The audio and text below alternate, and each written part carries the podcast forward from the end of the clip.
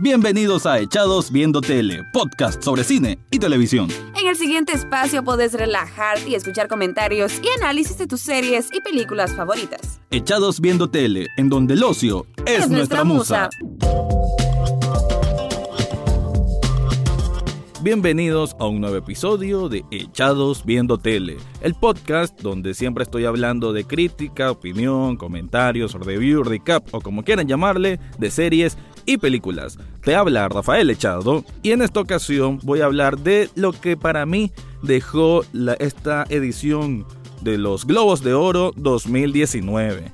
Quiero decir de que esperaba más, creí que iban a ser más justos en bastantes de los premios, en algunos estoy de acuerdo, pero creo que en términos generales no. Otra vez se desperdicia la oportunidad de estos galardones tan importantes para hacer brillar a producciones que sí lo ameritan, a personas que lo ameritan, actores y actrices, y se premian cosas que quizás van más allá de una crítica real y van, más bien se, se delinean por una responsabilidad, ya sea por éxito comercial o por qué sé yo, algún favor de Hollywood, así lo voy a decir directamente.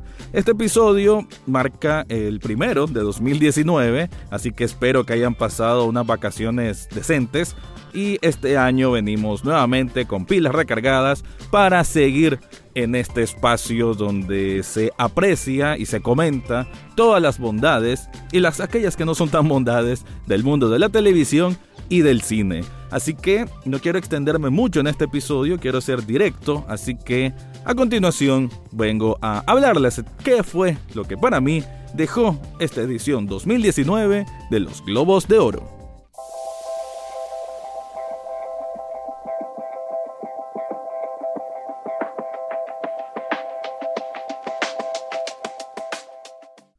Voy a empezar porque ustedes saben de que este espacio es más para bueno, yo lo vengo haciendo más para series de televisión que de cine. No significa que no mire cine, sino que me he inclinado en estos últimos años a apreciar más lo que ofrece la televisión. Y de hecho, lo comentaba, si no me equivoco, en otros programas, de que es un hecho de que la televisión ahora presenta más calidad que el cine, por lo menos en las nominaciones de estos Globos de Oro, creo que había un poco de eso, se evidenciaba eso. Es cierto que me hace falta ver varias de las películas nominadas y algunas cuantas series, pero si uno seguía por lo que más o menos se maneja en la crítica, yo soy una persona que paso leyendo críticos eh, de forma constante, me gusta leer de muchos medios que se consideran, que se consideran importantes, que se consideran conocedores del tema, así como otros podcasters pues que se dedican a esto.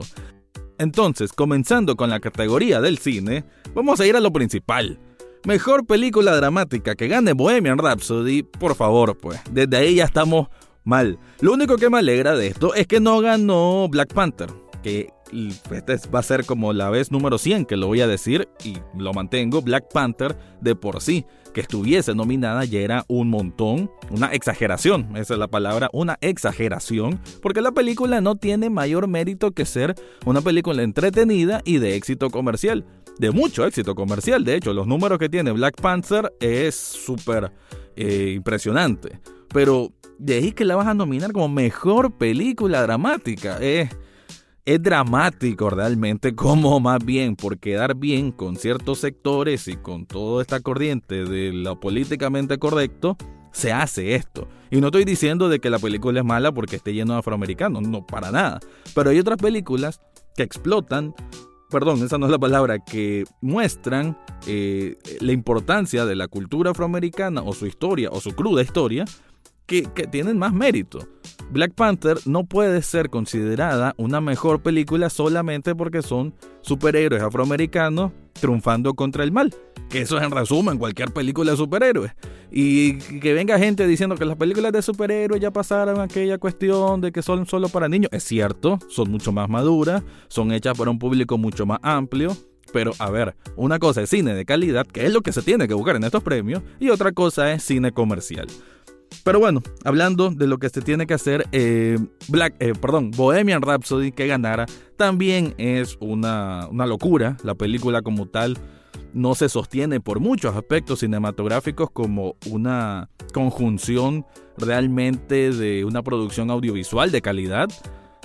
Rami Malek se llevó el premio a Mejor Actor. Está bien porque hace una buena interpretación de Freddie Mercury. Fue bonito cómo fue el discurso que dio, de hecho, que agradeció al propio Mercury así en espíritu. Pero nada más, es la actuación de Rami Malek y poco más. Esa película no tiene tampoco grandes luces para ser considerada mejor película dramática. Es que el género drama también es el que me, choca bastante, pues. Entiendo por qué no entró en musical, no cabe, porque las canciones no son un conductor de la trama, pues ese, ese es el, el término que ponen los globos de oro para ser considerada una película musical.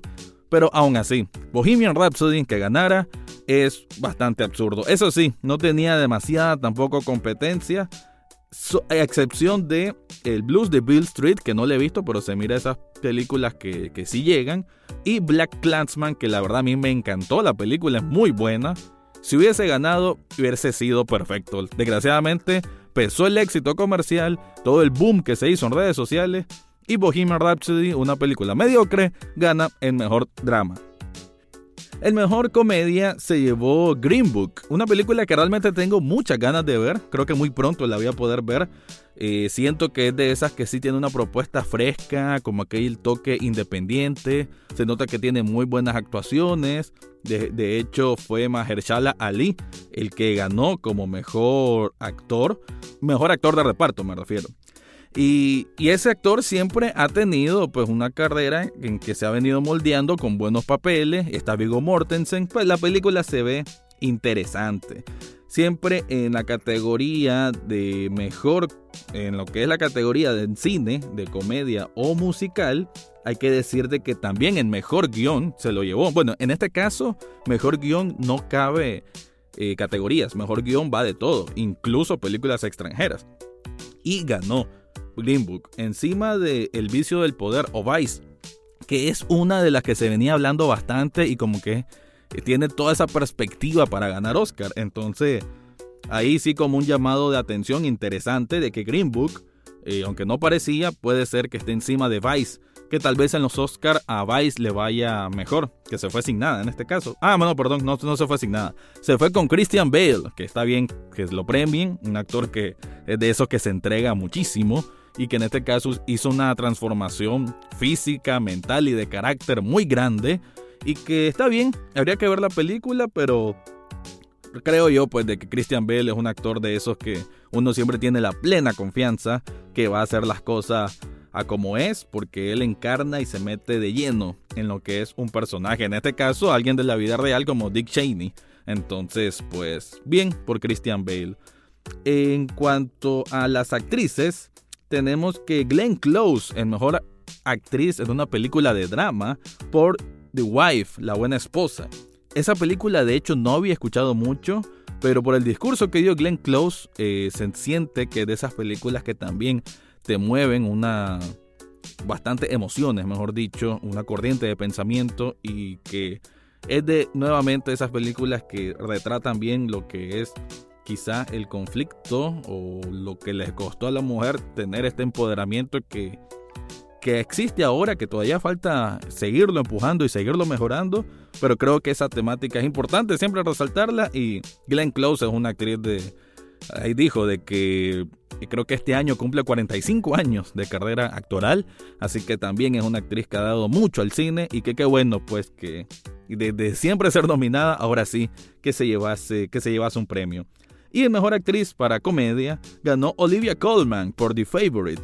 The Favorite yo pensé que iba a ganar más, la crítica la ha tenido muy alta. Es una obra de este director griego Lantimos o ahí se me pierde un poco el apellido ahorita. Y creo que debe ser una propuesta sumamente original y que valdría mucho la pena ver. Green Book y The Favorite son las películas que más me llama la atención ver y ya muy pronto las voy a ver y les voy a traer mi impresión al respecto. Como mejor película extranjera y mejor director, un gran aplauso obviamente para Alfonso Cuarón con Roma, esta producción que no había tenido oportunidad, creo, de mencionarles acá mi impresión, pero creo que sí es una obra cinematográfica de esas que hay que estudiar cada punto porque es, bueno, una preciosidad en cuanto a términos de, los puristas del cine, en cuanto a la fotografía, la composición, eh, las actuaciones. Quizás no es que no sea su fuerte, pero no es que se base en eso para brindar exactamente un mensaje. Obviamente lo de Yalitza Aparicio es buenísimo. Esta mujer que sin ser actriz, siendo una docente, se metió en este papel y lo hizo de una manera magistral, las mismas palabras que usa Cuarón para definirla. Y bueno, Cuarón nuevamente demostrando toda la calidad de dirección que tiene, de fotografía en este caso, porque él también la hizo. Y es una película que es para disfrutarse muchísimo, porque tiene realmente un, un impacto de visual que cualquier amante del cine, ya sea estudiante o el principal director de Hollywood, se impresiona con toda la entrega, con todo el trabajo, con todo el esfuerzo que se hizo para ese producto final. Roma, una maravilla del cine en términos de... Me refiero en términos conceptuales, ¿verdad? Porque la película en sí yo también sí le tengo unos cuantos peros en cuanto a la conducción de la trama, eh, en cuanto a la historia que cuenta, pero sí creo que como, como producto cinematográfico es simplemente impecable. Así que grande por Latinoamérica, grande por México y que bien por Cuarón.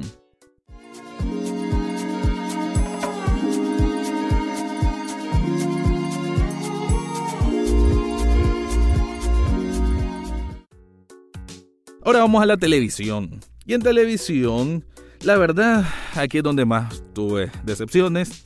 Como saben, televisión es mi fuerte, así que manejo un poco más el tema. Y bueno, en mejor serie dramática, sinceramente pensé que iba a ganar, si no era Homecoming, que es la que yo quería porque me pareció, ahí está en el top 5 de las series, para mí fue la segunda mejor serie de 2018, pensé que iba a ser Killing Eve. Killing Eve no la he visto, una que tengo pendiente, pero la crítica la tiene muy alta. Críticos que confío, me refiero. Cuando digo la crítica, sí me refiero a veces a los críticos en los que confío, entonces sí sé de que tiene muy buena pinta. Pero bueno, al final fue The Americans con su temporada final, temporada 6. Esta serie que he intentado comenzarla, pero no sé por qué hay algo que como que no me invita a seguirla viendo, aunque sí sé que tiene buenas referencias. Aunque sinceramente creo que aquí lo que pesó fue precisamente que como era su temporada final y durante tanto tiempo fue olvidada, bueno, aquí se le dio el beneficio de este premio. Quizás porque no habían grandes pesos como para que hubiera tanta polémica, como si estuviera Game of Thrones. Entonces como, bueno, si no es ahora, es nunca, porque hablamos de Homecoming, Killing Eve, Pose y Bodyguard, o sea, todas las competidoras eran su primera temporada. Entonces en este caso pesó la trayectoria definitivamente. En mejor serie de comedia musical, esto sí es un rotundo absurdo, una completa estupidez. Y estamos hablando de que ganó The Kominsky Method, el método Kominsky, una serie de Netflix, que me alegro por Netflix porque casi nunca gana, pero aquí se nota que sí, estaban pagando favores de hace mil años. ¿Y por qué? Porque es Michael Douglas, Alan Arkin, dos viejos sordos de Hollywood, y son buenos actores, sobre todo Arkin, no digo que no pero la serie como tal no es tan divertida, no es trascendental, no es aquello que vas a recordar como, ah, qué buena serie de comedia o qué buena serie como tal. Y, y sí, además que repite una fórmula de gente anciana haciendo cosas, pasando sus propios problemas, a como Grace and Frankie. De hecho, Grace and Frankie, al poner también a personas de la tercera edad, es mucho más divertida, mucho más orgánica, mucho más original. The Kominsky Method, sinceramente, no me. No permanece en mí nada de lo que vi en esa serie. La vi rápido y esperando siempre, como tal vez el próximo episodio mejora, tal vez en el siguiente pasa algo por lo cual esté nominada. Pero no, sinceramente, es bastante plana y hasta me atrevo a decir aburrida. ¿Qué tenía que haber ganado ahí? Obviamente, Kidding. Kidding es un papel increíble de Jim Carrey y una trama sumamente original y una cinematografía igualmente sumamente impresionante en el sentido de ser surrealista y muy distinto a lo que normalmente se ve en televisión. Kidding tuvo que haber ganado. Y si no era Kidding, pues The Marvelous Mr. Maisel, que otra serie que tengo pendiente y que nuevamente lo digo, críticos en los que confío han dicho que es sumamente buena, que es excelente incluso, entonces no me hubiese molestado si hubiese ganado Maisel. Pero no, ganó el método Kominsky que sinceramente no aporta nada nuevo a la televisión. Mejor miniserie o película para televisión ganó The Assassination of Gianni Versace American Crime Story. En este sentido, tengo que decirlo, no es mejor que Sharp Objects. Ya les he dicho miles de razones por qué Sharp Objects es lo mejor que ocurrió en todo 2018. Tuvo que haber ganado por muchísimo. No es que la de Versace sea tan mala, pero o sea, no es mala la serie. hubo momentos emocionantes y yo tuve la oportunidad de escribir para fuera de foco.com.mx episodio a episodio. Y me gustaba, me gustaba. Había capítulos más flojos que otros, pero en conjunto creo que funcionaba bien. Ahora, que va a ser mejor que Sharp Objects, ni loco. Pues eh, la distancia que hay entre una y otra es... Sí, lo tengo que decir, es abismal. Una cosa nada que ver con la otra. Sin embargo, pues los pesos de Penélope Cruz y que están hablando de Versace y Ryan Murphy como showrunner, definitivamente que terminó pesando, desgraciadamente. Esa es una de... O sea, sí tengo mucha decepción, pero por lo menos siento que cayó en buenas manos. Eso es lo único que salva a no sentirme con esas heridas abiertas por no, porque no ganara Sharp Objects. Ya en los premios de actuación, ganó Richard Madden por Bodyguard. Eh, increíble que Bodyguard se colara en tanto en estos Globos de Oro. Siento que es una serie buena, intensa, un buen trama político con twists inesperados, pero mm, hasta ahí, la verdad que pues, no creí que iba a ser una revelación de la televisión, pero así se ha tomado. Y bueno, ganó Richard Madden, el famoso Rob Stark se lleva su premio. En mejor actriz de drama, pues Sandra Oh, que también fue la presentadora junto a Andy Samberg de estos Globos de Oro, ganó por Killing Eve, que como repito, los críticos en los que confío han dicho que una gran serie, por ende no me siento mal. Además que le ganó a Elizabeth Moss en The Handmaid's Tale, que en The Handmaid's Tale en esta segunda temporada, sobre todo, pues Moss se, se sacrificó bastante, ¿no? Pero creo yo que está bien que le den premios a nuevas personas en este sentido. Y bien, pues nada, se lo ganó. En mejor actriz de comedia, Rachel Brosnahan, creo que ahí no tenía realmente una competencia. Todas las, de, bueno, las demás como que estaban bien que fuesen nominadas, pero hasta ahí el papel que ha hecho Brosnahan ha sido alabado por muchísimos y esto es el resultado precisamente de eso. El mejor actor de comedia, Nuevamente la estupidez, Michael Douglas por el método Kominsky, en vez de ser Jim Carrey por Kidding, que es una, una entrega desgarradora la que hace, prácticamente creo que él se arrancó un pedazo de corazón para hacer ese papel, o el mismo Sacha Baron Cohen que con Who is America demostró nuevamente su genialidad para hacer sátira política, pero no, ganó Michael Douglas simplemente porque es el viejo de Hollywood y los globos de oro que necesitaban que la gente recordara quién es Michael Douglas. Mejor actriz de miniserie, aquí sí fue directamente la llaga en el cuello. Con esto sí ya dije casi que tiene un zapato a la televisión. Porque realmente que alguien le ganara a Amy Adams me parecía imposible. No he visto el papel de la ganadora Patricia Arquette por Escape at the Namora. Sé que ella es una gran actriz, ya ha ganado Oscar. Quizás sí haga un papel muy bueno, pero después de ver lo de Amy Adams, que para mí es su mejor actuación en su vida y todo el mundo dice que merece un Oscar desde hace mucho tiempo, pues me parece una desgracia. Eso lo voy a decir, es una desgracia que no ganara Amy Adams con Sharp Objects. Espero que en los Emmy tenga mejor suerte. El mejor actor de una miniserie, bueno, aquí también no había demasiada competencia. Darren Criss haciendo el papel de Andrew Cunanan en el asesinato de Gianni Versace. Obviamente es un papel muy difícil él hace con mucho dinamismo, con mucha elocuencia macabra y realmente un papel que, que la serie está hecha para hacerlo brillar a él sobre todo y creo que cumplió con creces. Así que muy bien por Darden Chris.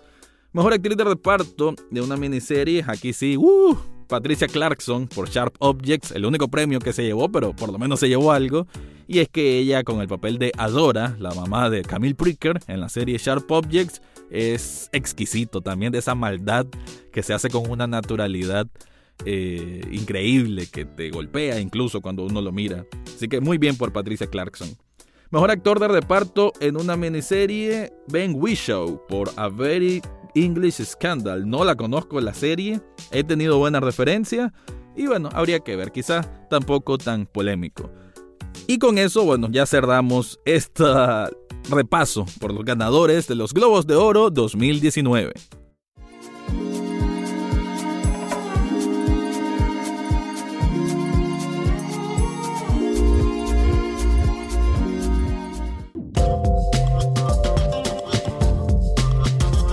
Para concluir rápidamente, entonces sí, en televisión me siento mal porque para e, esta edición era para que ganara Homecoming, era para que ganara Kidding y era para que ganara Sharp Objects. Estaba servido. Desgraciadamente se inclinaron por, ya sea por cuestión popular, ya sea por, por series con trayectoria o por algún favor que debían. En cualquier caso, pues lo bueno es de que la calidad se mantiene en la televisión. Desgraciadamente no se está demostrando explícitamente con los ganadores, pero sí que en las nominaciones en general había un buen balance en sentido de calidad de televisión y eso sí hay que apreciarlo. En cine, pues Bohemian Rhapsody, ya lo dije, una absoluta ridiculez. La película no amerita nada más que el papel de Rami Malek, que eh, está bien que ganara. Y lo de Christian Bale por su transformación en Vice también está bien. Green Book como mejor guion, eso está muy muy interesante como mejor película de comedia.